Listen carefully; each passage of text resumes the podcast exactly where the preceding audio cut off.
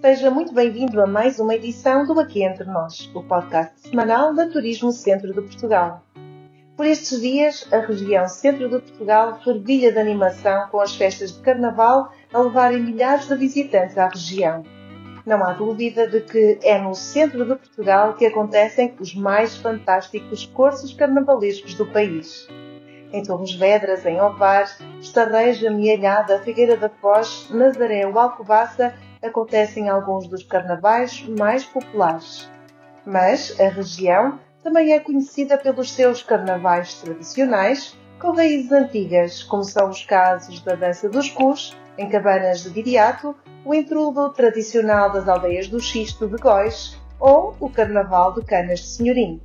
Nesta edição do nosso podcast, decidimos dar destaque ao Carnaval de Torres Vedras, uma vez que comemora este ano o seu centenário. Para nos falar um pouco deste evento, convidamos Rui Penetra, presidente do Conselho de Administração da Promo Torres. O Carnaval de Torres Vedras celebra este ano o seu centésimo aniversário.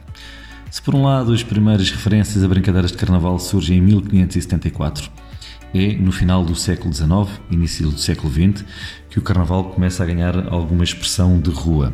Eh, inicialmente, o carnaval era muito celebrado em casas de pessoas com maiores posses. Depois começou então a celebrar-se e a festejar-se o carnaval eh, nas associações locais, como a Tuna, o Grêmio Artístico e Comercial, eh, e em 1923 há aqui uma viragem. Surge pela primeira vez o rei, um homem, um folião torriense, e em 1924 surge a rainha, também igualmente um homem e um folião torriense. E esse é um grande marco e um dos grandes, talvez o maior símbolo do Carnaval de Torres Vedras que se mantém até aos dias de hoje. Uh, passados 100 anos, os reis são dois ilustres foliões torrienses, dois homens. De lá até cá, uh, o Carnaval de Torres Vedras teve inúmeras inovações. Surgiram os carros alegóricos, com toda, a sua sátira política, uh, social, local, nacional, internacional. Surgiram as batalhas de flores, mais tarde as batalhas com os cocotes, surgiram os cabeçudos. As matrafonas também remontam ao início do século passado. As matrafonas são uh, homens que se vestem de mulheres.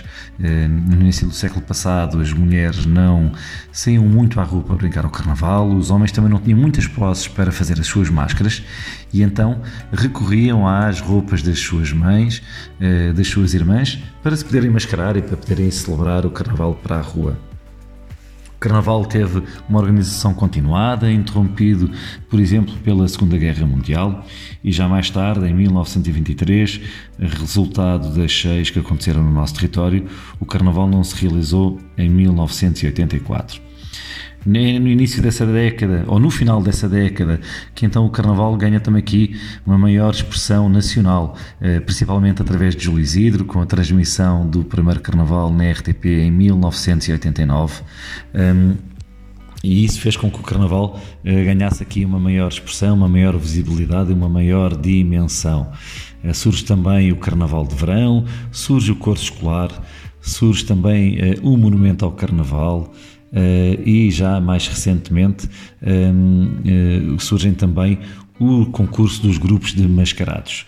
E portanto, o Carnaval de Torres Vedras foi evoluindo ao longo dos anos, teve a capacidade, teve a capacidade de se renovar, de inovar, mas mantém-se muito fiel às suas tradições. E reforço aqui o facto de serem dois homens, os reis do Carnaval de Torres Vedras, um, o facto de mantermos toda a sátira política uh, social, nacional, internacional e local.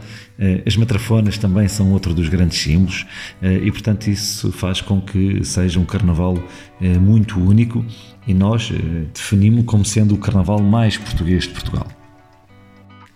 E o Carnaval Torres Vedras faz de pessoas e para pessoas. O Carnaval Torres Vedras é um evento que é feito pela comunidade, para a comunidade e para todos aqueles que nos visitam e que vêm para celebrar e festejar connosco. Um, temos as nossas associações carnavalescas, são seis associações com centenas de elementos. Temos os nossos grupos de carnaval, mais de 2 mil elementos que fazem parte de cerca de 35 grupos. Temos os nossos cavalinhos, eh, que são pequenas bandas de música, que derivam das bandas de música. Temos os grupos de percussão, temos os cabeçudos, temos as matrafonas, temos milhares e milhares de foliões espontâneos. O Carnaval de Torres Vedras não apresenta barreiras físicas, é um carnaval em que todos podem participar, todos integram o curso, eh, todos participam de forma muito criativa e muito espontânea eh, e, portanto, essa é também uma das características do nosso carnaval.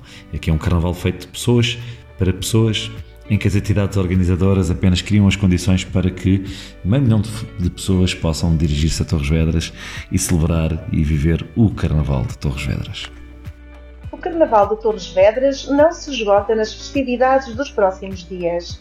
Durante os próximos 12 meses, as celebrações do centenário vão proporcionar muitas atividades aos torrienses e aos visitantes, como nos conta Rui Penetra. Aproveite para visitar as muitas atrações de Torres Vedras e da região oeste. E este ano de 2023 marca assim o arranque das celebrações do centenário do Carnaval de Torres Vedras. O centenário será celebrado desde o início do Carnaval deste ano até ao final do Carnaval do ano vindouro, em fevereiro de 2024 durante todos estes meses que se aproximam.